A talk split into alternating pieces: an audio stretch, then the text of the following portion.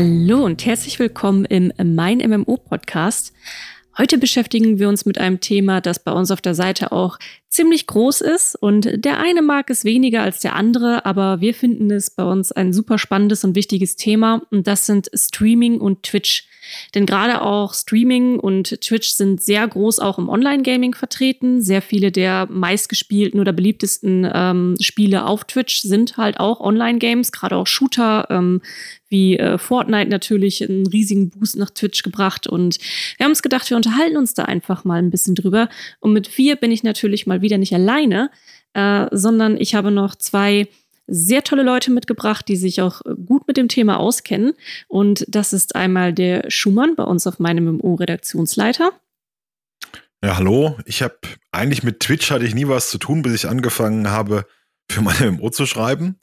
Und danach ist das in den Alltag reingerutscht, weil äh, Streamer immer wichtiger wurden für die Online-Games und wir angefangen haben, uns dafür zwangsweise zu interessieren. Und mittlerweile verfolgen wir das schon seit fünf, sechs Jahren bei uns auf der Seite. Und es ist ein interessanter Kosmos mit vielen spannenden Entwicklungen, die sich direkt aufs Online-Gaming auswirken. Ja, und äh, gerade in den letzten ein, zwei Jahren haben wir die Berichterstattung da auch nochmal intensiviert, muss man sagen. Und äh, dann habe ich noch den erpeligsten aller Erpel hier und das ist der Hendenburg beziehungsweise Simon, der schon etwas lachen muss bei der Vorstellung. Ähm, und äh, du streamst seit ungefähr einem Jahr aktiv und ähm, hast vorher schon YouTube gemacht. Ja, genau. Also ich äh, komme eigentlich von, von YouTube ähm, und äh, habe da eben Videos gemacht eine ganze Zeit und jetzt äh, dieses Jahr genutzt sozusagen und ähm, mache jetzt äh, seit ungefähr einem halben Jahr, also es erst äh, regelmäßig Streams und habe das so ein bisschen auch als, als Möglichkeit genutzt, eben um ähm, da einerseits natürlich äh, ja, Spiele zu spielen und äh, zu testen und vorzustellen, auch so ein bisschen für die Videos da vorzuarbeiten. Und andererseits ist es natürlich ein wundervolles Tool, so um ähm, mit der Community in Kontakt zu treten und äh, ja, so ein bisschen so ein Gemeinschaftsgefühl dazu äh, zu feiern, was äh, jetzt ja gerade in Zeiten von Social Distancing und so, glaube ich, bei vielen Leuten halt ein, ein äh, Bedürfnis ist. Von daher, ja, ist das äh, ist die Plattform seit ungefähr einem halben Jahr für mich äh, sehr relevant geworden. Ja, und äh, ich selber, ich bin Lea Jankowski und in der Chefredaktion von MeinMMO und ich finde selber an Twitch extrem spannend, was das mittlerweile auch für ein Marketing-Tool für Spiele geworden ist. Und in Gesprächen mit Entwicklern merke ich auch immer wieder, wie stark auch ähm, Twitch bei denen im Fokus ist, wie sie schon von Tag eins in der Entwicklung eines Spiels, sage ich mal, Twitch und Streaming mitdenken. Ist super faszinierend, wie sich das in den letzten Jahren entwickelt hat. Äh, Simon, es würde mich jetzt mal bei dir auch interessieren. Du hast schon ähm, in unserem kleinen Vorgespräch hast du auch schon erwähnt, dass auch das, äh, der Lockdown, äh, Light und Corona auch was beigetragen haben dazu, dass viele Leute angefangen haben mit dem Stream. Aber was hat jetzt eigentlich bei dir dazu geführt, dass du gedacht hast, Mensch, äh, nach YouTube muss ich diese Plattform eigentlich auch mal ausprobieren? Ähm, also die Idee kam nicht jetzt erst durch, äh, durch das Corona-Jahr sozusagen, sondern ähm, im Grunde der, der, der die, der Kanal an sich existiert schon länger. Ich hatte nur immer so ein bisschen das Problem, dass ähm, ich nicht so richtig wohl mich gefühlt habe mit dieser klassischen Live-Situation, was ja doch nochmal was anderes ist, wenn du ein Video produzierst und hast dein Skript und kann sich darauf verlassen sozusagen und ähm, hast die Kontrolle über jede einzelne Sekunde sozusagen, die du da produzierst. Da ist äh, Twitch schon mal natürlich ein bisschen was anderes durch eben diese Live-Komponente und äh, das, das Unvorhersehbare und Unplanbare, was aber äh, auf der anderen Seite, kommen wir vielleicht auch noch drauf zu sprechen, so ein Stück weit natürlich auch die Stärke ist und das, was viele Leute daran reizt. Ähm, und äh, habe mich da erstmal so ein bisschen so reingetastet, weil ich jetzt dachte, okay, sind jetzt eh alle Leute zu Hause und äh, viel mehr Leute gucken, dann könnte das auch mal eine ganz gute Idee sein, sich da so ein bisschen eben reinzutasten. Habe angefangen, ohne Kamera zu streamen, sondern nur so ein bisschen zu quatschen und habe mich dann so, so richtig so rein wohl gefühlt in diese Plattform und habe dann irgendwann auch mal angefangen, das Ganze eben so aufzuziehen, wie äh, die allermeisten das machen, also dann mit, mit Facecam und ähm, habe auch gemerkt, so dass diese, ich sag mal, Moderatorqualitäten, die man da so ein Stück weit mitbringen muss oder so dieses, dieses, ähm, ja, kommentieren und so, ähm, da doch nochmal andere Qualitäten voraussetzt, als das eben so für so ein YouTube-Video der Fall ist und dass man das auch ein bisschen lernen muss. Aber habe da sehr viel Spaß mit vor allem gehabt und ich glaube, das ist echt so ein, so ein ähm, Aspekt, der da wirklich eine große Rolle spielt, dass man eigentlich relativ schnell merkt, ob das einem liegt oder ob man da Freude mit hat und ob eben entsprechend auch dann die äh, Community da Spaß mit hat oder nicht. Ja, und das ähm, ja, funktioniert ganz gut und äh, macht mir jetzt, wie gesagt, seit Anfang des Jahres sehr viel Spaß und äh, motiviert mich auch dazu, das Ganze jetzt mittlerweile fast täglich zu machen. Weil ähm, ja, das eben ein schönes Tool auch ist, um im Austausch zu bleiben mit der Community. Wie groß ist jetzt mittlerweile nach einem Jahr dann dein Kanal? Also ich habe angefangen im März, waren es glaube ich so 600, 700 Follower und jetzt bin ich glaube ich so bei 4.500, also noch relativ klein, aber äh, für ein halbes Jahr ist das ganz, ganz gut an Wachstum. Ich würde sagen, ist doch schon ein ordentlicher Wachstum in der kurzen Zeit. Ja. Ähm, wir sehen das auch bei, bei Twitch, was Simon jetzt gesagt hat, dass die, die Plattform wächst eigentlich beharrlich. Es ist so, jedes Jahr geht es ein bisschen hoch oder es ging eigentlich immer nach oben mit der Plattform. Und es ist jetzt nochmal richtig explodiert von 2019 auf 2020. Das war jetzt das größte Wachstum, das Twitch je hatte durch diesen Lockdown. Man kann das wirklich weltweit sehen. Ab Februar fing es an anzusteigen, März ging es hoch, jetzt ist es konstant auf einem riesigen Niveau. Also die sind bei ähm, zwei Millionen Zuschauer, durchschnittlichen Zuschauer am Tag und im letzten Jahr waren es 100, waren es 1,2 Millionen. Also man kann die Kurve steigt also so exponentiell an, wie das, wie das Virus auch. Also ganz lustig. Also das Virus ist nicht lustig, aber der Anstieg, dass der so parallel läuft, das hat schon ein bisschen Humor. Ja, aber es ist auch irgendwo logisch. Ich merke das bei mir im Bekanntenkreis auch so in der Bubble, dass ähm, auch viele Leute, die vorher so gar nicht, entweder nicht richtig mit Gaming was am Hut hatten oder auch mit äh, Twitch nicht was am Hut hatten, dass die aber auch irgendwo auch Beschäftigungstherapie natürlich suchen und brauchen und dann Twitch auch für sich äh, entdeckt haben, um äh, ja sich und andere zu beschäftigen. Man macht das ja auch nicht nur für sich, weil einem das Spaß macht, sondern man geht ja auch daran, weil man ja auch irgendwie anderen Spaß daran hat, anderen Content in irgendeiner Form zu bieten und zu interagieren und die zu unterhalten. Ähm, und das habe ich auch gemerkt, dass gerade das jetzt in diesem Jahr ganz, ganz stark war und auch dass das soziale Zusammensein dann über Twitch dann auch riesig geworden ist. Ganz besonders habe ich das gemerkt bei Among Us. Hast du das auch verfolgt, Simon? Was da ja, beim Among Us los war? Ja, klar. Also das ist natürlich, ähm, das passt schon sehr gut wirklich in die Zeit, weil du so genau diese ähm, Dynamiken, Dynamiken hast, die sich da entfalten, die dir im echten Leben fehlen, nämlich so Gruppen von Leuten, die diskutieren und ähm, ja, so diese, diese, diese Streitgespräche führen und argumentieren und irgendwie, aber sich da, da entstehen soziale Dynamiken und kleine Dramen spielen sich ab. Und das ist natürlich äh, wirklich, äh, also gefundenes Futter für all diejenigen, die das gerade ähm, ja in ihrem persönlichen Leben vermissen. Und ich meine, es hat sowieso schon immer einen hohen äh, Unterhaltungswert. Von daher ähm, ist es eigentlich nicht, nicht besonders überraschend, dass das jetzt so gut funktioniert und auch so großen Anklang findet, weil eben, äh, wie gesagt, da viele verschiedene Qualitäten sich äh, vereinen. Ähm, was für mich, um mal ganz kurz vielleicht einen kleinen Schlenker machen äh, zu können, was für mich ähm, so ein Wendepunkt war, also in meiner Wahrnehmung zumindest, was äh, die Relevanz von Twitch anging, war das Aufkommen von Battle Royale in Kombination mit Twitch. Oh ja. Das war noch mhm. vor Among Us, weil das halt wirklich, also das ist wirklich wie so die Kombination aus, aus äh, Jalapeno und Nacho-Käse oder Erdbeeren oder Schlagsahne. So zwei Dinge, die sich gefunden haben und die wirklich harmonieren wie sonst was. Weil du, weil es natürlich ähm, auch also unglaublich spannend einfach ist, ähm, Streamer dabei zuzugucken, wie er in so eine Battle Royale Runde geht und dann eben so dieser live bei diesem Thrill dabei zu sein und äh, wie gesagt diese ganzen kleinen Geschichten, die sich dann so ereignen und so. Also das ist ja als als Spielmodus wirklich schon wie gemacht für so eine Live-Situation und ich habe auch das Gefühl, so dass dann mit PUBG und Fortnite und ähm, ähm, Call of Duty ähm, mit, mit Warzone und so, dass du dann halt ähm, so, so eine richtige Ära von, von Spielen hattest, die dann auch nochmal richtig, richtig, richtig viel ähm, Zulauf äh, gegeben haben für Twitch und äh, da auch Leute richtig groß gemacht haben. Also die Geschichte geht sogar ein bisschen, ist eigentlich sehr schön, ist eine schöne Geschichte. Es gab so im Untergrund, kann man ein bisschen sagen, beim, bei dem Spiel Arma gab es einen Modder, Brandon Green, den Player Unknown. Der hat sich da einen Namen gemacht und das war so der erste kleine oder der erste, der ist eines der ersten Trendspiele. Und tatsächlich ein visionärer Entwickler, John Smedley, der hat das EverQuest gemacht, der hat dieses Potenzial erkannt. Der hat zu der Zeit ein Spiel entwickelt, das hieß H1Z1, das sollte so ein bisschen wie Minecraft mit Zombies sein. Dann war den aber, hat er aber diesen Trend erkannt und hat dann gesagt, er will das, er will dieses, was, was der, dieser Typ von PUBG da macht, das will er in seinem Spiel auch haben. Dann hat er den zu sich geholt. Der Green war irgendwie in Australien, saß er fest oder in Brasilien. Das war ganz furchtbar. Der ist seiner Frau nachgerannt und saß da eigentlich ohne Geld und irgendwas im brasilianischen Urwald fest. Und Smedley hat ihn dann da rausgeholt aus dem, aus dem, aus seinem, aus seiner Verdammnis da und hat den zu sich geholt und dieses Spiel machen lassen. Und dann war H1Z1, ähm, King of the Kill hieß das später, oder H1Z1 Battle Royale, das war eigentlich der Vorgänger von diesen ganzen Battle Royale Spielen. Das Problem war, H1Z1 war wahnsinnig buggy, das Spiel hat nie so geklappt, aber Smedley hatte diesen Trend erkannt und das Ding war, obwohl es so furchtbar war, ist es eingeschlagen wie eine Bombe und wurde ein riesiger Hit. Und von da an ging das weiter. Dann hat ein koreanisches Studio, das eigentlich schon, schon tot und begraben war, hat gesagt, oh, dieser, dieser Brandon Green ist ein super Typ, den holen wir zu uns nach Korea und lassen den für uns ein Spiel entwickeln. Und dann daraus wurde dann dieses PUBG. Das war auch noch ziemlich buggy. Äh, war aber schon unglaublicher Hit auf Twitch. Die hatten erkannt, ich habe da mal ein Interview gelesen, wie sie das, wie sie das promoten wollten im Westen. Und das war eine kleine Indie-Klitsche, kann man fast sagen, die eigentlich keine Reichweite hatte, in irgendwie was zu reisen weltweit. Also die hatten vorher Divillion gemacht, das war ein MMORPG, das völlig unterging, Blue Hole, die kannte hier keine, die hatten keine Reichweite, die hatten keine Kontakte, nichts. Und dann hat die PR-Manager hat gesagt, wir gehen jetzt auf Twitch und schreiben dabei nicht die großen Streamer an, die für uns Geld wollen. Und wir schreiben auch nicht die, die ganz kleinen Streamer an, das wird ja wenig bringen, sondern wir gehen so in das Mit-Tier rein. Und da haben sie tatsächlich dann Streamer gefunden, die sie von ihrem Konzept begeistern konnten. Und da ist eigentlich die Generation entstanden, die wir heute kennen, mit äh, Tifu, Ninja, Dr. Disrespect, die sind mit H1Z1 groß geworden und sind da weitergegangen.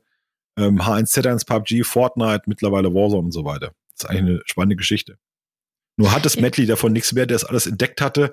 Ähm, Sony hat dann diesen ganzen Laden verkauft, dem er vorstand und äh, ja, mittlerweile ist er, glaube ich, bei Amazon entwickelt da irgendein Spiel, nachdem er, also eine ganz komische Geschichte. Aber der hatte diese ganze Vision, wie Twitch mal werden würde, hatte der schon 2015, hat aber wenig davon gehabt, weil dann andere Kapital daraus geschlagen haben.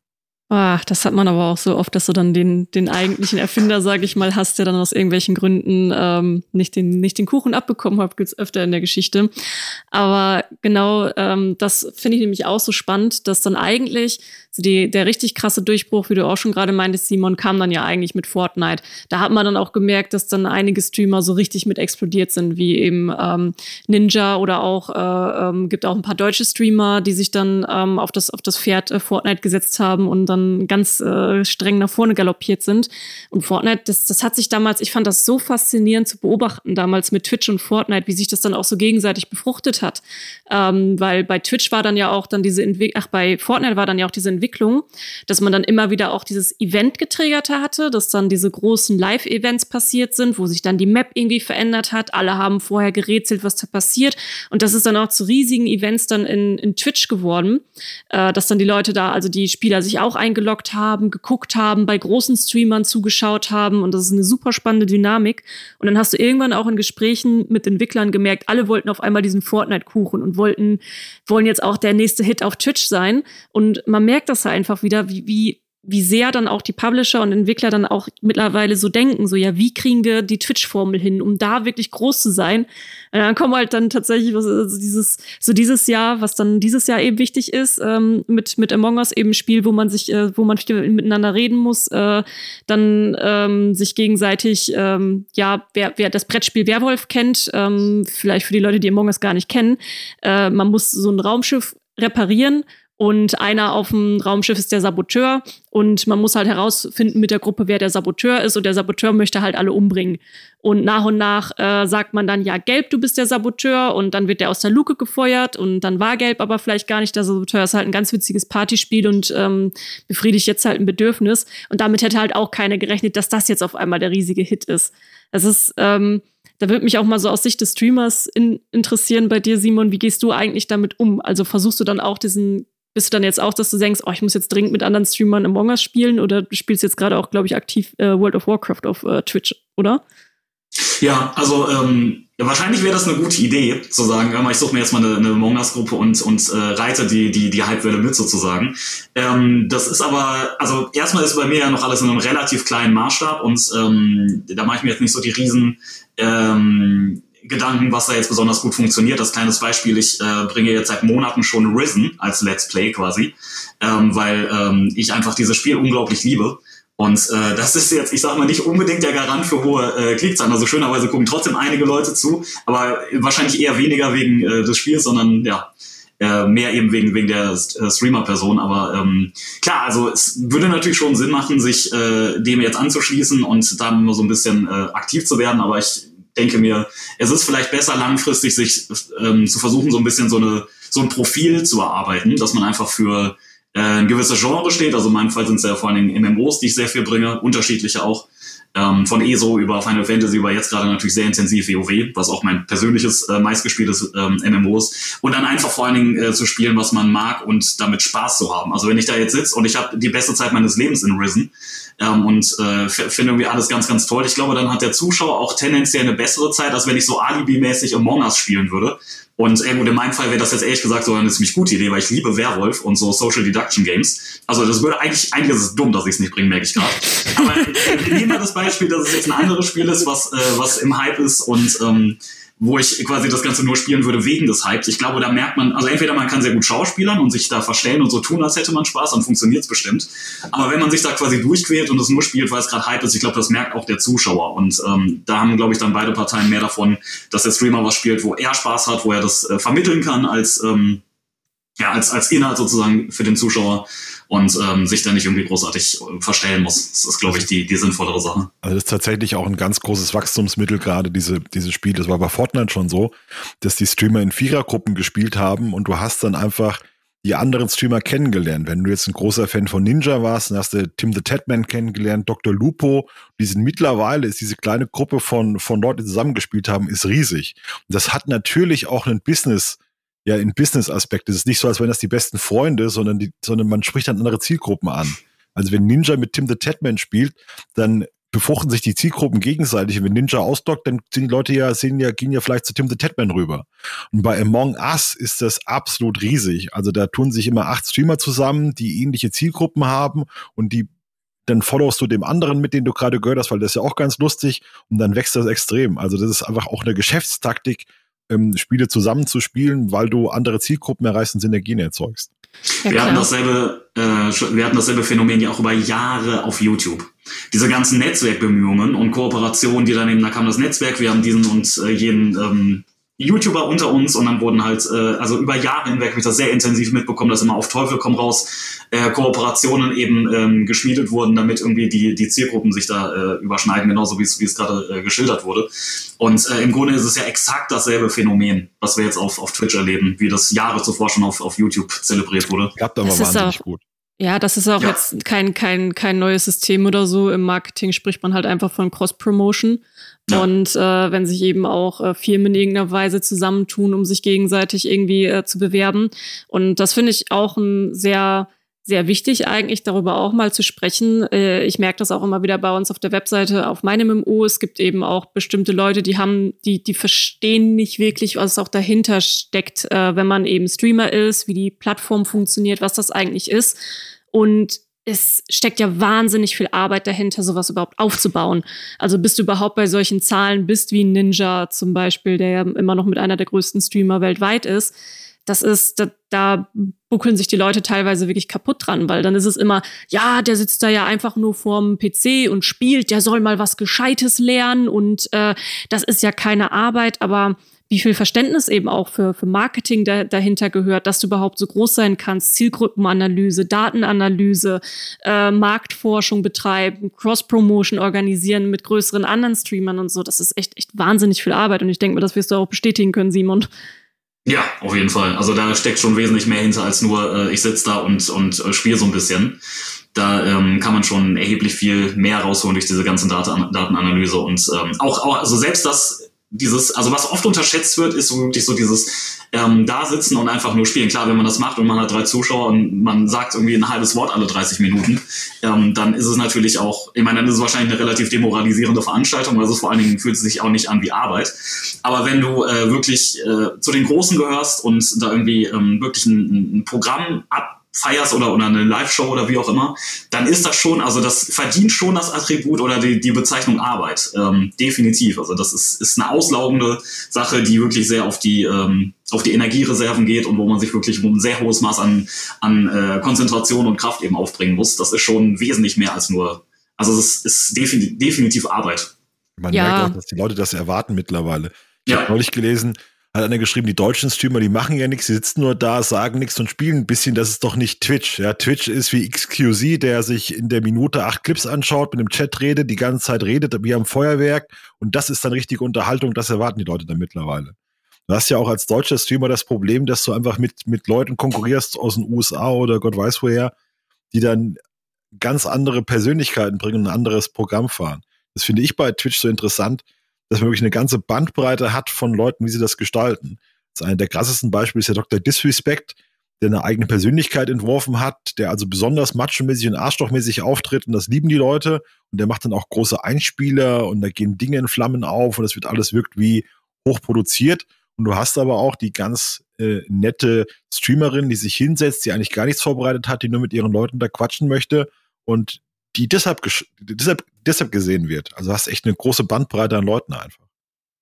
Ja, ich glaube, es ist da auch ganz wichtig, was, äh, was du vorhin auch schon gesagt hast, Simon, dass man da auch ein bisschen seinen eigenen Weg als Streamer findet, weil ähm, es, es, es sagen zwar auch, es kommt vielleicht manchmal so rüber oder es sagen auch viele, ja, das ist ja dann alles fake und du machst das ja nur für den Fame und das Ding ist aber, die Leute, die nicht zumindest ein Stück weit authentisch Authentizität, ja, schwieriges Wort, mitbringen, die werden auch nicht damit Erfolg haben. Also ähm, wenn man sich dann irgendein Korsett zwängt, was halt nie zu einem passt, das merken die anderen Leute auch. Und wenn es dann eben ähm, zu, einer, zu einem Streamer passt, dass er da, keine Ahnung, größtenteils in, im, im äh, nicht Let's Talk, wie heißt der nochmal, der, der reine Sprechbereich? Äh, Just Chatting. Genau, genau, das Chatting sitzt, wo man dann einfach, das ist eine Kategorie, dass man da einfach nur sitzt und äh, mit seinen Leuten, sage ich mal, ein bisschen labert. Das nutzen auch viele, sage ich immer mal zur Aufwärmung. Eine halbe Stunde Just Chatting, dann geht's rüber zum Spiel. Äh, und wenn du da eben der Typ für bist und Leute dir gerne zuhören, ja, dann, dann mach das doch. Also das, ja, es gehört immer schon so ein bisschen dazu, dass das auch zu einem passt und dann wird man auch gerne gesehen, glaube ich. Ja, die Leute wollen aber schon, die erwarten schon, dass du mit dem Chat interagierst. Also irgendwas musst du schon bringen. Es kommen hier so verschiedene Persönlichkeiten raus. Wir hatten so die erste Welle an klassischen, an klassischen äh, Twitch-Hits, die auch extrem erfolgreich waren, waren Shroud und Summit 1G. Das waren so richtige Gamer, die von, kamen von Counter-Strike äh, Global Offensive. Das waren einfach sehr, sehr gute Spieler in ihrem Bereich. Die haben jetzt keine, die machen auch heute keine große Show, sondern die sitzen da, die haben ihre Marotten und dann zocken sie und spielen. Und diese Entertainer-Welle kam dann dann hieß es, äh, als Fortnite so ein Hit war mit Ninja, wurde ihm vorgeworfen, er wäre so der Kitty-Streamer. Er hat dann auch gesagt, ähm, er möchte nicht mehr fluchen. Oder vorher war ein übler Flamer und hat sich eigentlich alle fünf Minuten aufgeregt. Dann hat er gesagt, naja, es ist ein schlechtes Vorbild für die Kinder und er bekommt jetzt die Nachrichten und sein Bruder ist Lehrer und das wäre alles nicht gut, wenn er den Kindern vormacht, wie, wie übel man da flamen kann. Dann wurde er ein Hit mit so einer, mit so einer kinderfreundlichen äh, Sache. Und die direkte Gegenbewegung war dann äh, Tifu, der genauso war wie Ninja früher, noch wahrscheinlich noch viel lauter. Also da kannst du keine zwei Minuten zuschauen, ohne dass er einen Wutanfall bekommt, ja, und sich furchtbar aufregt über alles. Gab es neulich einen wunderbaren Clip. Äh, Tiffo, Tiffo kommt an den Rechner, war eigentlich gerade weg, hört, wie sich da welche unterhalten und fängt nach zwei Sekunden an, voll Lautstärke rumzubrüllen. Also das war Tiffo, Tiffo in Reinkultur. Der kam dann auch, der war dann sozusagen, es ist ja auch so eine Image-Sache, der war der für die Kids, die eigentlich was Hartes wollen, die Ninja schon zu brav war. Das war so die, die nächste, das nächste Level wieder. Das finde ich schon spannend. Ja, das ist tatsächlich auch ganz wichtig, wenn wir schon auch bei dem Thema so ein bisschen Marketing und Streaming sind, äh, Profil schärfen. Ähm, weil da hängen ja auch teilweise sehr große Deals hinter. Das ist ja mittlerweile auch einfach ähm, ganz normal, dass Streaming irgendwie auch im Marketing von den Publishern mitgedacht wird und äh, dass dann eben auch große Werbekampagnen laufen, wo dann äh, Streamer ein bestimmtes neues Spiel oder so vorstellen und in irgendeiner Form inbegriffen werden. Ich kriege das ja immer so mit, wenn wir auf äh, Presseevents sind, die ja im Moment über Corona digital stattfinden im Jahr 2020. Ähm, aber da sind ja dann auch Influencer. Wir waren ja zum Beispiel auch letztens zusammen, Simon, im äh, New World Event. Ähm, da mhm. hast du ja als Influencer gezählt und nicht als Presse. Äh, Gibt es da manchmal so ein bisschen Unterschiede, äh, äh wer was sehen darf und Diskriminierungen äh, gegenüber den Influencern. Sagen wir es, wie es ist. Sagen wir es, wie es ist. Genau so war es nämlich. Du durftest nicht ins Q&A, stimmt. Du durftest ja, nicht exakt. mit den Entwicklern reden. wurde ich. Aber es gehört halt mit dazu, dass man eben auch als Inf also wir als Presse werden natürlich eingeladen, äh, um über bestimmte Spiele zu berichten. Und das machen die ja auch nicht, weil sie jetzt äh, irgendwie der Presse äh, freundlich sind und sagen, hier, ihr dürft euch das jetzt angucken. Da erwarten sie natürlich auch Berichterstattung, aber die Influencer sind da schon ein sehr, sehr, sehr wichtiger Anteil. So, ähm, da werden halt auch Werbedeals und alles abgeschlossen und ähm, das ist echt ein hartes Business. Also was ich generell spannend finde, ich weiß nicht, ob, ob wenn wir das Fass aufmachen, wir jetzt nicht zu weit abschweifen, aber, abschweifen, aber was ich super spannend finde, ist der meiner Meinung nach infrastrukturelle Vorteil von Twitch gegenüber YouTube. Und was ich damit meine, ist, dass ich immer so das Gefühl habe, YouTube ist halt Plattform halt, also die sind halt Marktführer für, für Videos on Demand und es gibt halt ein riesiges äh, Interesse an Videos on Demand und deshalb funktioniert das auch noch sehr gut und auch bestimmt äh, über noch viele, viele, viele Jahre. Aber ich habe das Gefühl, Twitch ist so viel fitter, wenn es darum geht, Inhalte, Elemente, Strukturen zu schaffen, die reizvoll sind für die Content Creator, für die Marketing-Leute und auch für die Zuschauer. Also von, von Drops, was natürlich eine riesen, riesen, äh, eine riesen Rolle spielt mittlerweile für Spiele, ähm, Releases, haben wir jetzt ja bei Valorant in absolut äh, unglaublichem Umfang gesehen. Ähm, was, was für eine starke Rolle das gespielt hat, über dieses Hype-Train-Ding, über Bits, über dieses schwarze Brett, wo man als äh, Content Creator dann eben direkt, äh, ohne quasi den Umweg über die Influencer-Agentur so äh, Aufträge annehmen kann und dann irgendwie eine Stunde League of Legends spielt für 8000 äh, Dollar oder sowas. Ähm, über ganz, ganz viele Kleinigkeiten. Ich habe immer das, so das Gefühl, bei Twitch sind die so viel weiter, was diesen Ausbau von all diesen diesen Wegen angeht und von diesen Möglichkeiten eben die Plattform lukrativ zu machen für im, im Grunde eigentlich alle Parteien, also für die Content Creator, für die Zuschauer und auch für die ähm, für Spiele-Publisher oder so. Und das finde ich schon sehr bemerkenswert und ich habe immer das Gefühl, da ist äh, der Vorsprung doch deutlich von ja, Twitch zu YouTube. Da arbeiten einfach Gaming-Nerds. Das ist einfach eine kleine Klitsche, die aufgebaut wurde und das war am Anfang auch ganz furchtbar, weil die kaum Erfahrung hatten und eigentlich unprofessionell waren, aber das sind einfach überzeugte Gamer, denke ich. Und bei YouTube ist halt ein riesiger Konzern, der irgendwie Kochvideos abdeckt und Musikvideos abdeckt und Gott weiß, wie groß geworden ist. Und die sind einfach zu weit von Gamern weg. YouTube ja. hat jetzt erst vor ein paar Jahren angefangen. Wir haben einen, äh, mit einem Head of Gaming, der das da aufbauen will, der da auch Ahnung hat, der diesen Stallgeruch hat und aus der Szene kommt. Und bei Twitch war das ja von, von Beginn an so. Ich habe neulich kam ein großer Insiderbericht, wie Twitch zu Anfangszeiten war. Also das war wie eine Studentenverbindung. Das waren Hardcore-Gamer, die das hochgezogen haben. Die haben sich auch wenig um Kram geschert. Die Moderationsrichtlinie war, solange keiner stirbt, können das alles machen. Hat sich wirklich mal einer live umgebracht, war das ein Riesending. Ähm, das hat natürlich auch Nachteile gehabt. Also die, die interne Kultur war wohl furchtbar und wurde gesoffen und es wurden Frauen belästigt und äh, die, die Managementstrukturen waren schlimm, aber es war von Beginn an ein großes Verständnis für die Gamer da und eine Nähe zu der Community. Die haben ja auch von Beginn an die Nähe zu den Content Creators gesucht, haben sich mit denen ausgetauscht, was wollt ihr hier? Und das kann man dann an solchen Features sehen, dass der Chat halt, das bei Twitch auch riesig ist, diese Emote-Kultur, ja, dass die Leute, das bestimmte Emotes wie Kappa kennt da jeder oder das Trihex-Emote oder das macht Twitch ja wirklich aus. Da war also von Anfang an ein gutes Gespür und deshalb sind die auch so groß geworden, so gut gewachsen. Ja, wobei jetzt mittlerweile ist ja dann so schon der Trend, dass sie sich dann auch ein bisschen mehr professionalisieren müssen. Ähm, da gab es ja jetzt auch ein paar Berichte darüber, dass eben äh, viele Content Creator auch nicht so glücklich damit waren, wie dann eben teilweise auch moderiert wird oder nicht. Äh, können wir auch mal ein bisschen das Skandalfass aufmachen, äh, wo es dann vor allem auch viel um äh, äh, Kleiderbestimmungen geht, äh, was wird jetzt gebannt und nicht. Da haben wir auch keine Ahnung, wie viel X-Berichte auf der Seite äh, von, von Streamerinnen, die sich beschwert haben, weil sie dann gebannt wurden, weil dann irgendwo ein bisschen zu viel Haut zu sehen war, während dann andere, keine Ahnung, äh, versehentlich den Nippel in die Kamera gehalten haben und nicht gebannt wurden. Und äh, das, das ist da halt auch noch so ein bisschen Wildland, was die Regulierung angeht. Und jetzt kommt nämlich wieder das Spannende ist, dass Twitch sich ja dann, ist zwar aus dem Gaming gestartet, wird aber immer mehr und mehr. Also man merkt ja schon, ähm, es gibt eben auch mittlerweile unterschiedliche Kategorien, dass äh, zum Beispiel auch auf Twitch gekocht wird live, dass ähm, auf Twitch eben dieses mit diesem Just Chatting hatte das im Prinzip damals angefangen, dass dann auch Dinge da waren außerhalb von Gaming und genau dieser Bereich wächst. Ich meine, auch Donald Trump hatte versucht, auf Twitch äh, irgendwie seine Sachen zu, ähm, zu propagieren, wurde dann aber gesperrt wegen Hassrede und äh, äh, gibt ja jetzt auch einige Politiker, die versuchen, irgendwie bei Twitch reinzukommen und ähm, ja, es ist halt einfach mittlerweile eine viel, viel, viel, viel eine viel vielfältigere Plattform als äh, als es zu Beginn war. Und das, das bin ich echt schon begann, gespannt. Das begann vielfältig, dann hat sich aber Gaming durchgesetzt und jetzt kommen die anderen wieder zurück, kann man so sagen. Es ist ja ursprünglich kommt Twitch von Justin TV, das war so ein Typ, der sich die Kamera aufgesetzt hat, dann aber sein Leben gefilmt. Ähm, und dann hat sich aber rauskristallisiert, dass, das, dass der Bedarf an Gaming da am höchsten ist. Und jetzt sprechen sie das wieder ein bisschen auf, da hast du recht. Der erfolgreichste Streamer war bei der US-Wahl war ein politischer Kommentator, der damit, der da sitzt und schaut sich acht Tabs gleichzeitig auf, springt durch zehn Kanäle äh, und die Leute schauen ihm dabei zu, der war am erfolgreichsten.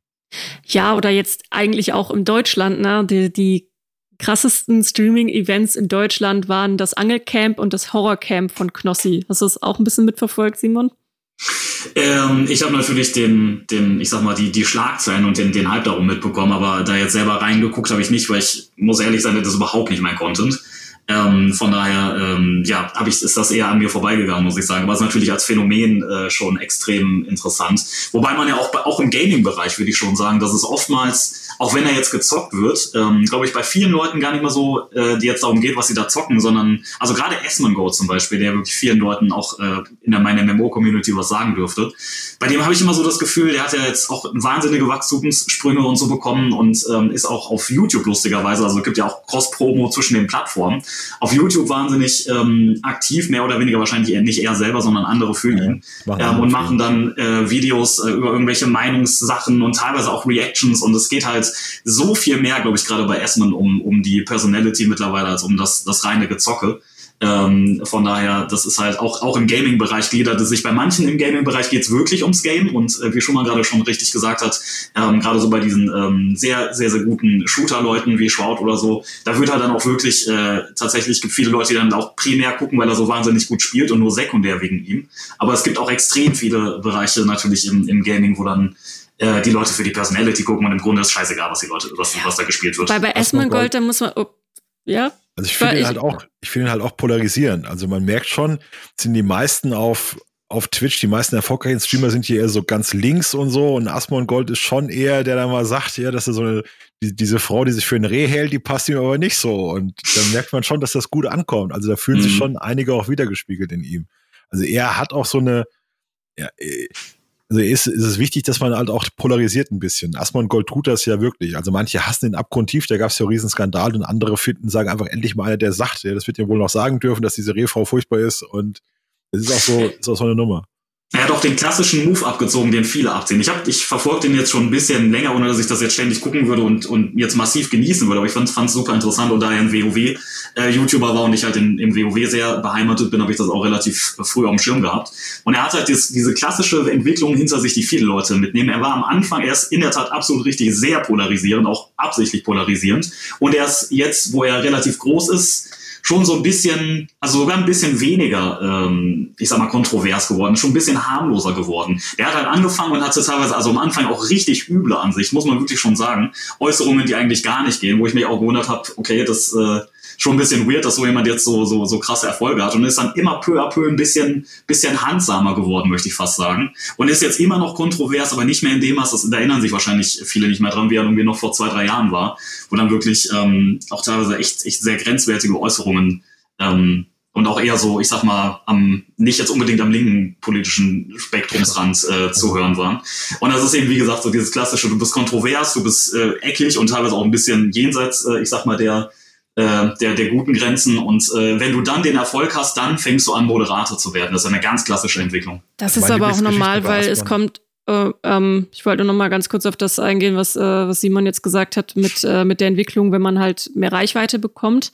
Ähm, das ist aber auch ganz natürlich, dass dann auch der Druck von außen einfach größer wird. Also auch wenn jetzt ein Asmongold in irgendeiner Form Werbedeals haben will oder vielleicht auch mal Exklusiv-Content, dass äh, zum Beispiel Entwickler zu ihnen in den Stream kommen und mal mit, ein bisschen mit ihm quatschen, da kommst du halt nicht dran, äh, wenn du bestimmte Aussagen vertrittst, die von einem Großteil der Bevölkerung als kritisch angesehen werden. Ähnlich halt auch wie bei einem Ninja, der dann irgendwann zurückrudern musste, äh, damit er seine, seine, seine junge Zielgruppe halt nicht verprellt und äh, die Eltern gegen sich aufbringt. Und da ist dann einfach der Druck viel, viel, viel größer, auch von der Community selber, wenn du mehr unterschiedliche Leute hast, ähm, dass die dann natürlich auch dann eher schon mal auf dich einwirken und sagen, hey, ähm, das ist aber nicht so cool, was du da gerade gesagt hast. Und ja. Mein, mein Liebling bei Asmongold ist dieses ganze Image. Also Asmongold, der stellt sich ja selbst als der mega WoW-Nerd dar, der einmal die Woche badet oder duscht und eigentlich nie was anderes hatte als WoW oder hat ja auch diesen, diesen seltsamen Bart und sieht auch so ein bisschen aus, als kommt er eigentlich, als zockt er 20 Stunden, schläft dann kurz und dann macht er weiter. Und der hatte so eine typische, ja, so eine, so eine Twitch-Streamerin als Freundin plötzlich, die mit tiefem Dekolleté die so ein bisschen nach Plastik aussah, die hieß Pink Sparkles. Und die beiden waren wirklich der Hammer als Paar. Und die hat er dann mhm. irgendwie in seine Provinz verschleppt, wo er, wo er lebt. Und sie kommt eigentlich aus der Großstadt. Und dann haben die beiden zusammen gestreamt und haben so wie so ein kleines altes Ehepaar da vor der Kamera. Und er hat sich so über ihren Ausschnitt lustig gemacht und sie hat das dann immer so Augenrollen, pass auf, sonst bannen sie mich noch und so. Das war eigentlich, fand ich, fand ich wunderschön. Also das hat eigentlich alle Klischees von dem typischen WoW-Stream bedient und alle von diesem typischen Twitch-Püppchen, aber halt auch ein bisschen clever konterkariert. Also man hat gemerkt, dass alles mit so einem Augenzwinkern war, dass die sich wirklich mochten und so. Das fand ich eine schöne Geschichte. Da kann man auch mal sehen, ähm, die, die Leute sind noch nicht so blöd, wie man denkt. Also man denkt dann immer, Asmon Gold ist so eindimensional und der ist wirklich so, wie er tut und die spielen ein Stück weit alle eine Rolle. Wir haben, ein Beispiel gibt's mit, der bekannteste LOL-Streamer ist Tyler One. Das ist ein, die machen sich ein bisschen oh lustig, weil er so klein ist. Der, der, der streamt im Muskelshirt, hat, hat so Muckis immer und ist eigentlich konstant am Brüllen. Also wenn der, wenn der im Chat was schreibt, dann ist es in All Caps und er wiederholt lautstark, was er gerade schreibt. Und er ist eigentlich immer wütend. Seine grundsätzliche Einstellung ist wütend. Und der ist natürlich nicht, der geht hier nicht an den Rechner und ist acht Stunden lang wütend, sondern der merkt einfach, die Leute lieben es, wenn er ausrastet, ja. Und dann ist halt jeder Impuls, den halt jeder beim Spielen hat. Also jeder ärgert sich beim Spielen. Und der geht einfach jedem Impuls nach und brüllt doppelt so laut. Und dann kommt mir die kleine Freundin noch durchs Bild gewackelt, ja, und dann ist das so eine Nebenfigur in diesem Stream. Und dann sagt er, mach mir was zu essen, Vibe, sei ruhig. Und die sagt, du hast ja nicht mehr alle. Und dann ist das auch so eine, einfach eine Show für die Leute, die das wahnsinnig gerne sehen. Das ist, ist bei, ja, bei, bei ihm ist natürlich das Ding, wie du, äh, er kommt halt von League of Legends und er symbolisiert mit seiner, ich weiß jetzt nicht, ob es bei ihm wirklich eine Art von Kunstfigur ist oder ähm, er wird natürlich auch zum gewissen Grad so sein, weil er damit dann auch letztendlich erfolgreich geworden ist. Aber er ist wirklich dieses, diese Personifizierung von einem toxischen LOL-Spieler. So genauso wie du dir das Schlimmste in League of Legends vorstellst, das, das versucht er halt irgendwie zu symbolisieren mit äh, Leuten, äh, das weiß ich jetzt nicht, ob er das jetzt wirklich macht, aber so stell dir wirklich das Schlimmste vor mit Leuten Krebs an den Hals wünschen und so, hat er bestimmt auch schon gemacht, aber er hat ja auch schon einige Bands kassiert, aber kommt immer wieder ja, zurück. Ist übrigens, ist übrigens entbannt worden, weil ihm ein LOL-Entwickler Krebs an den Hals gewünscht hat. Ja, der war jahrelang gebannt und hat ein LOL-Entwickler gesagt, ja, dieser, dieser Typ Tyler Warren, hoffentlich wieder Hoden Hodenkrebs. Und hat, hat Doll gesagt, oh, Moment mal, das war vielleicht ein bisschen hart. Und dann haben sie den Mitarbeiter rausgeschmissen und ihn entbannt. Und so ist er wieder, dann durfte er wieder. Zudem sagte er, er ist reformed, er hat sich total geändert, ist genauso wie früher, aber er ist reformed, hat er dann auf ein T-Shirt gedruckt und er ist auch ein Typ. Oh Mann. Ja. Und da sieht man, da sieht man äh, mal wieder ganz schön die Vielfalt, weil wenn du dir den größten äh, League-Streamer in Deutschland anguckst, das ist ein Typ, der heißt No Way, ähm, den gucke ich persönlich auch sehr, sehr gerne und der ist das genaue Gegenteil. Der ist eigentlich also ich glaube, der ist auch, ist auch einer dieser Leute, die durch Skill groß geworden sind, ähnlich wie Shroud und, äh, und Summit ursprünglich mal. Und der ist, der hat nichts, der streamt nicht, der streamt nicht mal mit Kamera, also mit Kamera, der ist nicht zu sehen, spricht ganz normal, du bist so, so ein netter Kerl, der halt sehr tief in der Materie drin ist und hat halt 16.000 Zuschauer und ist mit Abstand der größte in der Community. Aber das ist schon der Wahnsinn. Du hast da wirklich ein, also die, der Unterschied zwischen den beiden ist wirklich wie Tag und Nacht. Und beides kann eben funktionieren und beides kann erfolgreich sein, weil die, ähm, das, das Bedürfnis sozusagen für, für verschiedene Formen der Unterhaltung. Letztendlich ist halt, eine ist halt eher Trash-TV und das andere ist halt eher so dieses klassische Community, äh, ich gucke dem, dem großen Bruder beim Spielen zu, Ding, was er auch die Let's Plays auf YouTube groß gemacht hat einst. Das ja auch. Mit Gronk genauso. Gronk ist ja der nette ja. Onkel mit der tollen Stimme, der mir gern zuhört. Bei Fortnite gibt es einen Dakotas, der streamt auch ohne, ohne Kamera und alles. Und dann hörst du die Stimme und die ist wie Samt im Ohr. Ja, die geht so weg, die kannst du dir so zwei Stunden lang anhören. Und dann gehst du ganz gespannt raus.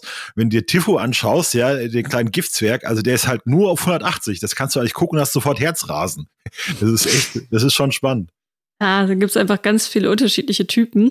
Äh, was natürlich auch bei, bei Gronk immer sehr wichtig ist, ist auch dieses mit der Familie, La Familia. Das sind ähm, so, man muss, wenn man seine Community aufbaut, ist es auch immer wichtig, denen in irgendeiner Form Namen zu geben und dass man so ein Zugehörigkeitsgefühl haben kann. Das sind ganz faszinierende ähm, ja, einfach ganz faszinierende Gruppierungen und Bewegungen, die da sind. Was mir gerade aber durch den Kopf geschossen ist. Wir haben uns jetzt ein, äh, relativ viel darüber unterhalten, ähm, wodurch ein Streamer Reichweite bekommt und äh, was da halt wichtig ist, um Erfolg zu haben. Aber äh, haben es schon so ein bisschen angekratzt mit Fortnite und Among Us. Was ist jetzt eigentlich so eurer Meinung nach die Erfolgsformel auch für ein Spiel, um auf Twitch halt einen Hype auszulösen? Weil ein Among Us wird jetzt halt genutzt von den Streamern ähm, und war auf einmal da. Man kann nicht sagen, dass da vorher irgendwie groß was an Marketing oder so passiert ist. Es ist ein ganz kleines Indie-Game, was plötzlich auf Twitch explodiert. So, was, was, was macht jetzt eigentlich nach, ein Spiel so erfolgreich? Auch nach Jahren ist es, es explodiert. Es glaube ich zwei Jahre, das keinen gejuckt und danach kam wurde es groß Among Us. Ja, weil es halt wahrscheinlich gerade passt. Aber ich habe mich das schon mal öfter gefragt, weil auch die Entwickler und Publisher, die versuchen es ja jetzt. Ich weiß ja, New World, jetzt das neue äh, MMO von Amazon, die versuchen auch natürlich Natürlich ist es auch Amazon und Twitch gehört Amazon, aber die versuchen in ihren Spielen ja schon Mechaniken zu integrieren, die ähm, Twitch komplementieren. Ob es dann angenommen wird, weiß man aber nicht. So was, also was, denke, wie, wie entsteht das Hype-Spiel? Das ist eine. Also ich denke, das Wesentliche ist ein Überraschungsfaktor und dass jederzeit was passiert. Wir haben ja die LOL-Matches. Ein LOL-Match läuft so ab, dass die ersten Minuten sehr wenig passiert, wenn die Low-Level sind. Das ist eigentlich ganz selten mal ein Höhepunkt. Dann spitzt sich das immer weiter zu und es kommt dann zu den großen Endkämpfen, wo dann am Ende jeder Fehler entscheidet, wer gewinnt oder verliert. Aber eigentlich läuft so ein LOL-Match sehr linear. Ein Battle Royale Match, da fängst du irgendwo zufällig auf der Karte an, du weißt nicht, wem du begegnest, du kannst nach zwei Sekunden draußen sein, es kann jederzeit was passieren, du hast keine Übersicht, es gibt keinen klaren Spielablauf. Und das hat dann den Reiz ausgemacht, warum Battle Royale so ein Hit war. Ja, weil sich das, also das spitzt sich, ein Battle Royale Spiel spitzt sich mit der Zeit auch zu, es wird zum Ende hin immer spannender, aber es kann eigentlich jederzeit irgendwas passieren. Während zum Beispiel in, in MMOPG, ja für Twitch völlig ungeeignet ist, weil das ganz linear abläuft und weil das eher was ist Meditatives ist. Also jemandem bei einem, Video, bei einem MMOPG zuzusehen, ist eigentlich nicht so spannend. Ja, der farmt Mob 1, der farmt Mob 2, der farmt Mob 3. Und dann musst du halt dann viel dazu reden, aber vom Spiel her passiert nichts Aufregendes. Da kaum Überraschungsmomente. Also ich glaube, diese Spannungskurve, Überraschungsmomente, das was Besonderes passiert, ist wichtig. Und das ist dann, und bei Among Us ist, Among Us ist ja eigentlich weniger ein Spiel. Among Us ist eine Plattform, zu labern. Ähm, hat sich eine Politikerin, hat, hat vor der Wahl, hat, hat keine Ahnung von Games und konnte das sofort spielen und war der Megastar auf Twitch, weil die einfach mit anderen redet beim Gesellschaftsspiel. Es ist ja eigentlich kein, kein Videospiel in dem Sinne, sondern es ist ein Gesellschaftsspiel, das man irgendwie ein Video von gegossen hat. Na, keine Ahnung von Games weiß ich nicht. Ähm, die hat äh, spielt ja schon länger äh, League of Legends und hatte vor kurzem auch mal dokumentiert, dass sie, glaube ich, Gold geworden ist nach langer oder Silber nach langer Zeit des Übens. Also ich glaube, keine Ahnung von Games ist nicht ganz richtig bei ihr. Ja, aber die hat aber keine Ahnung von der Among Us, die musste sich da ja, neu, neu, anlesen und die war sofort ja. mega erfolgreich. Das. Ja, ja, aber also Among Us ist auch nicht schwer zu verstehen. Ne, dieses äh, Element der Überraschung spielt auf jeden Fall eine riesige Rolle. So, kurz zur Ehrenrettung von MMORPGs auf Twitch. Äh, eine kurze Sache, es ist absolut richtig, dass die wesentlich schlechter äh, geeignet sind, äh, weil es eben nicht so spannend ist, äh, dabei zuzugucken, wie der nächste Mob äh, irgendwie gefarmt wird für den, für den Eber-Hintern. Ähm, und dementsprechend sind ja auch die Zahlen. Also MMORPGs gehören ja leider nicht zu, der, äh, zu den großen Zugpferden sozusagen. Aber es gibt ja immer mal wieder zumindest schöne Ausnahmen, wie insbesondere so diese World First äh, Races ähm, im, im Plus-Bereich zum Beispiel oder auch, auch bei Raids oder also ich muss es einfach sagen, auch wenn es keine Sau interessiert, auch Arena und PvP kann cool sein. Ich weiß, niemand interessiert das. Aber ähm, auch das kann auf jeden Fall dann gewisse Dynamiken mitbringen, die man sonst eben aus äh, sowas wie League oder aus ja, anderen kompetitiven MMOs oder Online-Spielen, sagen wir mal so, kennt. Ähm, ich glaube, äh, dass, also dass es schon sehr sinnvoll sein kann, als Entwickler zu überlegen, wie kann ich denn die Streamer dazu kriegen, ähm, meine, dass meine Spiele gespielt werden. Da ist sicherlich so dieses Ding, ähm, ein Spiel zu bringen, das dazu einlädt, da eben so Cross-Promo-Aktionen zu machen, wie jetzt bei Among Us. Das ist, glaube ich, schon eine, ähm, relativ guter Ansatz. Das muss natürlich längst nicht funktionieren und äh, Among Us war ja auch lange unter dem äh, Radar von vielen, aber das kann was Cooles sein. Dann, wie gesagt, Battle Royale ist immer gut, wobei auch das ja kein Garant ist. Also da gab es ja jetzt auch viele Battle Royales, die mehr oder weniger gescheitert sind ähm, und da nicht nur, weil sie dem Battle Royale Genre angehören, von Anfang an funktionieren. Was ich ähm, spannend finde, ist, dass eine eine ähm, Mechanik, die ich eigentlich super cool finde. Bis jetzt habe ich das Gefühl, sich noch gar nicht so durchgesetzt hat. Also korrigiert mich gern, wenn ich da falsch liege. Aber es gibt ja Spiele, die ähm, so programmiert werden sozusagen, dass der Chat oder die, die Community, die zuguckt, äh, quasi durch äh, Befehle auf das Geschehen ein, einwirken kann. Also zum Beispiel dem, dem Streamer irgendwie den Run schwerer zu machen oder irgendwelche äh, Events auszulösen und sowas, man, wo man meint, das ist eigentlich eine, ein super cooles System und stärkt auch noch so diese, diese Interaktion zwischen Streamer und Community. Aber ich habe jetzt noch nicht gehört, dass ein Spiel quasi allein dadurch gecarried wird, dass es diese Mechanik hat. Es gibt Spiele, die diese Mechanik haben. Bei Baldur's Gate 3 haben sie das gemacht. Ähm, da gibt es das einmal auf, auf YouTube. Die haben da im, im Streaming-Bereich, ich, ich komme jetzt auch nicht mehr genau drauf, wie es heißt. Aber bei Baldur's Gate 3, äh, für die Leute, die es vielleicht nicht kennen, Baldur's Gate, ähm, das ist so ein bisschen wie, es ist im Prinzip ein Tabletop, ähm, wie Dungeons and Dragons. Das heißt, äh, man spielt äh, in einer Fantasy-Welt, ähm, man hat äh, rundenbasierte Kämpfe, äh, man muss aber auch viele Entscheidungen treffen. Also, äh, wie antwortest du auf jemanden? Machst du Situationen? Löst du Situation A aus, kann das und das passieren, löst du Situation B aus, kann das und das passieren und du hast halt Würfel, die auch ähm, darüber bestimmen, ob deine Aktion Erfolg hat oder nicht. Und da gibt es auf jeden Fall Mechaniken, dass die Zuschauer bestimmen dürfen, was du machen musst. Also gehen wir mal davon aus, äh, du sprichst jetzt mit einem Oger und die Entscheidung ist, äh, ich bringe den Oger um oder ich rede mit dem Oger und versuche diplomatisch zu sein. Dann kann der Chat bestimmen, ja, du bringst den Oger auf jeden Fall um. Und ähm, das ist dann schon diese, diese, dieses Ding, wo dann Interaktion gefördert wird. Aber Baldur's Gate 3 ist halt jetzt gerade noch im Early Access, wird auch noch eine Weile dauern, bis das wirklich Full Release hat. Und äh, es ist natürlich auch vielleicht so ein bisschen wieder was Spezielleres, so ein richtig krasses Tabletop-Rollenspiel. Ähm, das, das finde ich schon spannend, aber ich habe auch noch keine Ahnung, ob das letztendlich dann wirklich einen riesigen Hype auslösen wird. Ich kann mir auch vorstellen, dass es für einen Streamer schon auch eine stressige Situation ist, wenn du kann zwar auch lustig sein, aber wenn ich mir vorstelle, dass mich jemand jetzt, wenn ich mich jetzt in irgendeine Kreatur verliebt habe in so einem Spiel und meine Community äh, bringt mich dazu, dass ich dieses Tier jetzt umbringen muss und ich sitze dann da und fühle mich ganz schlecht, dann Ach, jetzt ah. Leia, du drückst du auf die Tränendrüse. So wird's bestimmt. Ja, ich drück, ich drück auf die ich ich habe das jetzt schon im die, Kopf. Ich habe ich habe diese Kreatur Ich habe die arme erwürgen. ich habe die arme Katze gerade in meinem Kopf, die kleine Alien-Katze mit grünen Tentakeln und also nein. Also, ja, die Alienkatze. Also was wahrscheinlich kommt, ist diese, diese Idee aus Hunger Games, ja, wenn, wenn einer den Streamer richtig lieb hat, dann kann er 50 Euro spenden, der bekommt noch ein Health Pack zugesch zugeschanzt oder so. Darauf wird es wahrscheinlich hinauslaufen. Also das ist so die, die böse Version. Es gab Versuche, sowas mal zu machen. Und das ist dann immer das Gefühl da, okay, dann ist es ein Spiel für Streamer und was machen denn die anderen Leute? Sollen die nur zuschauen oder wie? Das mögen die Leute gar nicht, wenn der, wenn der Streamer so her herausgesetzt wird, so, so der bessere so der Spieler erster Klasse und alle anderen sind nur Spieler zweiter Klasse. Wir haben das gesehen, weil eben gesagt wurde, wie wichtig äh, Streamer fürs Marketing sind. Ich habe einen Bericht gelesen. Es gab mal ein Spiel, Friday the 13th, The Game. Das spielt in der Welt von Freitag der 13. Es waren irgendwelche Leute im Sommercamp und dann kam der böse Killer zu umgebracht. Und das war nach jedem Maßstab, das, den man anwenden kann, kein sehr gutes Game. Die Grafik war nicht gut, es war buggy wie Sau, es lief nicht gut. Und das Ding war der Mega-Hit also das, das haben sie aus den Händen gerissen. Das war ein Sommerhit, glaube ich, 2017. Und dann hat der, hat der Entwickler hat gesagt, ja, das war von Anfang an eigentlich für Twitch gedacht. Der hat erklärt, früher hast du, hast du Leute bezahlt, damit sie dir einen Fake-Test schreiben aus der Spielindustrie. Also du hast einen von einem, einen Tester geholt von einem Magazin und da hast gesagt, du testest jetzt mal ein Spiel und sagst es keinem. Und der hat dir dann gesagt, das, wenn das Spiel so rauskommt, kriegst du eine 54 Prozent, ihr müsst doch das und das verbessern, hast dich danach gerichtet. Und heute, sagt er, hätten sie ein Meeting, wie läuft unser Spiel denn auf Twitch?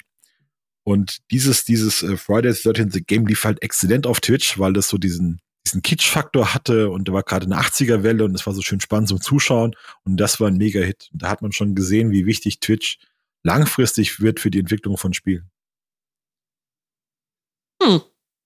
Kann ich auch noch nicht, die Geschichte so. Kannst du dir das denn in irgendeiner Form in MMORPGs vorstellen? Simon, für deine Streams.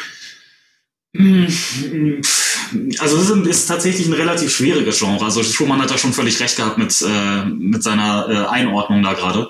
Also schon ähm, nicht ganz einfach, so diese, diese Elemente da reinzukriegen oder überhaupt. Also ich habe manchmal so das Gefühl, dass eigentlich ist es auch mehr oder weniger eine einzige Sprechstunde, äh, wo die Leute da kommen und, und irgendwie fragen, welches MMO-RPG soll ich denn jetzt spielen, in meinem Fall, weil äh, ja viele Leute diese Frage haben oder auf der Suche sind.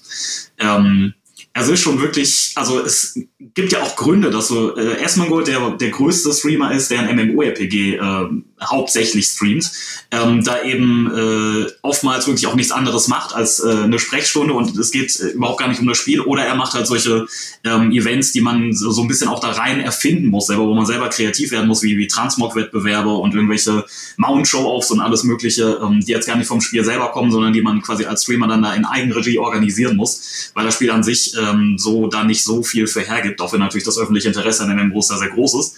Aber es scheint schon tatsächlich schwierig zu sein, so für diese, für diese Art von, ähm, von Spiel. Was mir gerade nur noch einfiel, was perfekt äh, geklappt hätte für Animal Crossing ist, Animal Crossing und alle zehn Ingame-Tage darf der Chat aussuchen, welcher Bewohner gehen muss. Oh. Und zack, hätte sich das Ding über Monate gehalten und wäre nicht relativ schnell wieder abgeflaut. Das wäre es gewesen, ich sage es euch. Das wäre richtig hart. Also bei, Ani bei Animal Crossing, ich weiß, viele haben es gespielt, auch viele Nicht-Gamer sind auf einmal mit Animal Crossing zum Spielen gekommen.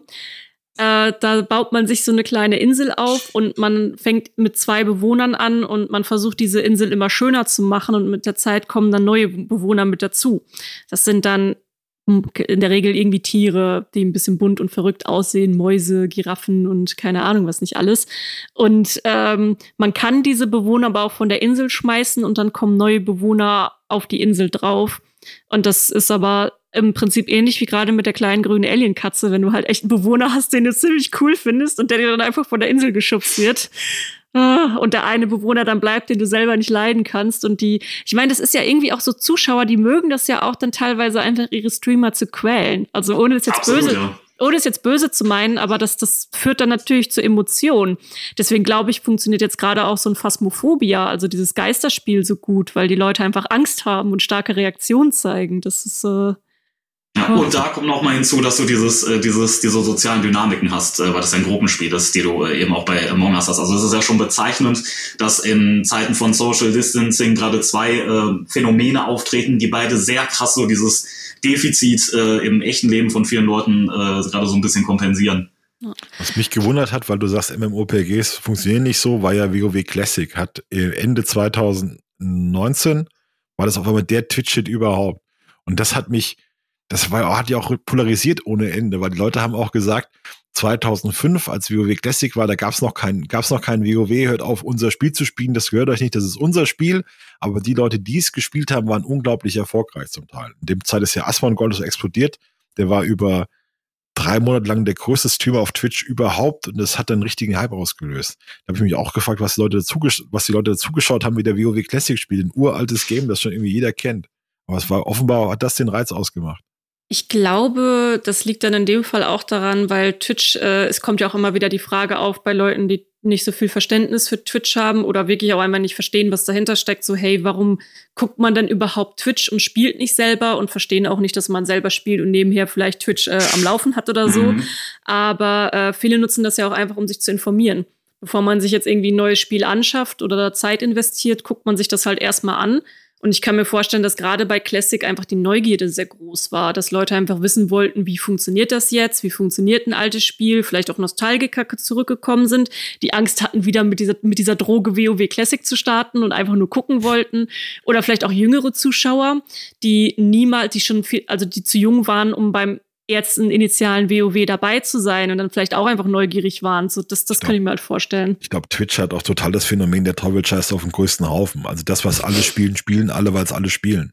Das sieht man bei Fortnite gesehen, aber Fortnite war immer, das zeigt das Ding ja auch an. Also der, der größte Stream steht dann bei Twitch ganz oben, wenn du es anschaust, und die Kategorie steht ganz oben, die am meisten gespielt wird, und das zieht dann automatisch immer mehr Leute an. Also wenn dann irgendwas trendet, Simon hat ja vorhin Valorant erwähnt, dann spielen es aber auch wirklich fast alle. Also wenn dann Valorant war äh, Anfang, nee, Anfang diesen Jahres war das ein Hit und dann war das wirklich riesig. Also völlig explodiert. Und dann, wenn das explodiert, sagen der Rest, oder muss irgendwas dran sein, wenn das alle spielen, das schaue ich mir jetzt auch mal an. Ich glaube, Twitch ist da so eine, auch so eine Trendplattform. Das sind plötzlich, wenn was in ist, wird es noch größer, als es normalerweise gewesen, normalerweise geworden wäre.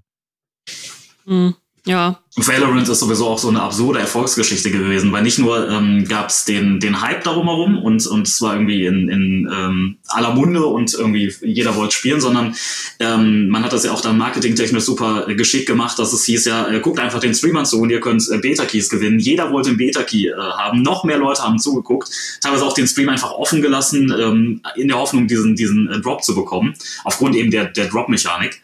Ähm, und das hat dann äh, nochmal die Stunden potenziert, die gesch geschaut wurden und natürlich die Views an sich und die Content Creator haben davon profitiert und letztendlich hat eigentlich jeder davon profitiert. Ähm, und das war halt wirklich so, das hat äh, allein aufgrund des Ausnutzens dieser Drop-Mechanik die Zahl nochmal so absurd in die Höhe geschraubt und das hilft wiederum dem Hype darum und so weiter und so weiter, gegenseitig bedingte Systeme. Ja. Von daher, ähm, ja, das hat schon sehr gut funktioniert. Das war halt auf jeden Fall schon schlau. Wir sehen das bei Fortnite auch, die machen ja auch alles, damit möglichst viele das streamen. Du hast einen Creator-Code, wenn du den eintippst und deinen Fans gibst, bekommst du 10% von dem, von dem Geld, das die im Shop ausgeben. Und dann gibt's noch weitere, gibt's noch weitere attraktive Sachen. Also Fortnite wurde zum Beispiel riesig, weil Amazon einen Deal gemacht hat über das Prime-Abo und so weiter. Twitch gehört jetzt zu Amazon und da konnten sich Leute eigentlich im Spiel gratis ein paar Skins holen, haben also gratis, wenn sie ein Amazon Prime-Abo abgeschlossen haben. Amazon bekam die Daten und dann die Streamer hatten den Vorteil, dass du mit einem Abo, mit einem Twitch, mit einem Amazon Prime-Abo bekommst auch ein Twitch Prime-Abo und das kannst du dann kostenlos einem Streamer schenken und der bekommt 5 Dollar oder irgendwie 2,50 Dollar oder was weiß ich. Und in der Zeit sind viele Streamer reich geworden, gerade die US-Streamer. Das hast du dann auch, wurde dann auch so zum Running Gag unter Twitch-Streamern, äh, Montana Black hat das öfter gesagt, hier, gib mir doch euer Twitch-Abo, gib doch mal Twitch Prime-Abo. Und du kannst eigentlich sagen, dass das so manchen BMW da finanziert hat, dieses Twitch Prime-Abo-Aktion. Ja, also da haben sich einige Streamer professionalisiert in der Zeit. Pokémon hat das auch gesagt, zum Beispiel, dass sie war immer skeptisch, ob sie was machen will. Und durch dieses Geld, das durch Twitch Prime, durch diese Aktion reingespielt wurde, sind Leute echt reich geworden. Da reden wir von paar hunderttausend Dollar, die da so über den Ether ging. Ja, aber selbst bei den äh, kleineren, also Twitch, die Twitch Prime-Abos sind schon die ich sag mal, das, die, die, die finanzielle Grundlage für eigentlich jeden Streamer, weil ähm, das ist ja mittlerweile gibt es auch viele Streamer, die das offengelegt haben. Ich weiß das auch, wie das bei mir der Fall ist. Die Twitch Prime-Abos stellen schon den Großteil, eigentlich fast immer, der, ähm, der Abonnements da. Dann gibt's noch äh, gegiftete Abos und normale Abos, wo du einfach fünf fünf Euro zahlst und dann kriegt halt die Hälfte der Streamer. Aber die Twitch Primes sind eben schon, äh, also ein, ich würde mal tippen, bei über 90 Prozent äh, die mit Abstand größte Masse. Und wenn man sich dann über Twitch alleine finanzieren kann, dann wäre das ohne, also wenn, wenn dieses Twitch Prime-System plötzlich zusammenbrechen würde, ja. ich auch immer wieder Streamer, die da über dieses Szenario sprechen und sagen, dann haben wir den, den, den großen Meltdown sozusagen, dann geht hier gar nichts mehr. Dann verlieren plötzlich äh, 80 Prozent der Streamer, die jetzt davon leben können, verlieren ähm, ja ihre, ihre Grundlage. Das war ja, das ist Grund, ja auch ein sowas wie Mixer, sowas wie Mixer oder Facebook, das nicht funktionieren wird. Ja, die müssten dann schon Exklusivverträge bieten, um dann wen zu locken, aber das gibt, du gehst eigentlich nicht von Twitch weg, wenn du da schon im Monat 200, 300 Euro Land durch Abos verdienst. Und durch diese Twitch Prime Abos sind einfach ein unglaublicher Wettbewerbsvorteil für den, für den Verlag. Also das ist, das ist dann aber auch einfach nochmal eine Brücke zu einem anderen Thema. Ähm, und das ist nämlich auch äh, die, die Streamer, die dann, sage ich mal, ihr ganzes Leben auch auf den Plattformen verbringen müssen, um sich das dann auch in der Form finanzieren zu können. Das ist ja auch, öfter taucht das mal auf, ähm, dass sie dann halt ausrechnen, was passiert, wenn sie so und so viele äh, Abonnementen von den äh, verlieren. Und es ist ja so, wenn du als Streamer nicht 24-7 quasi online bist, ähm, also äh, gibt ja auch dann die Geschichten von den großen Streamern, die mal drei Tage Urlaub gemacht haben und dann so und so viel Abos verloren haben und dadurch dann so und so viel Geld. Ähm, das äh, kommt dann auch noch da oben drauf von Leuten, die halt sagen, ja, die sitzen da ja nur und spielen und ist ja leicht verdientes Geld. Opferst dann aber auch quasi so ziemlich dein ganzes Leben, wenn du wirklich da ganz oben mitschwimmen willst, weil du darauf angewiesen bist, die ganze Zeit online zu sein. Und äh, ob das, das halt so gesund ist. Die bilden sich das zumindest ein. In Wirklichkeit muss ja jemand wie Ninja nie wieder arbeiten. Ja, der bildet sich ja ein, er müsste, oder es war eine, eine Zeit lang war es so, der ist mittlerweile davon auch weg. Die sind ja dann alle zum Mixer oder viele sind zum Mixer gegangen, haben richtig dick Geld kassiert und sind da aus dieser Tretmühle raus.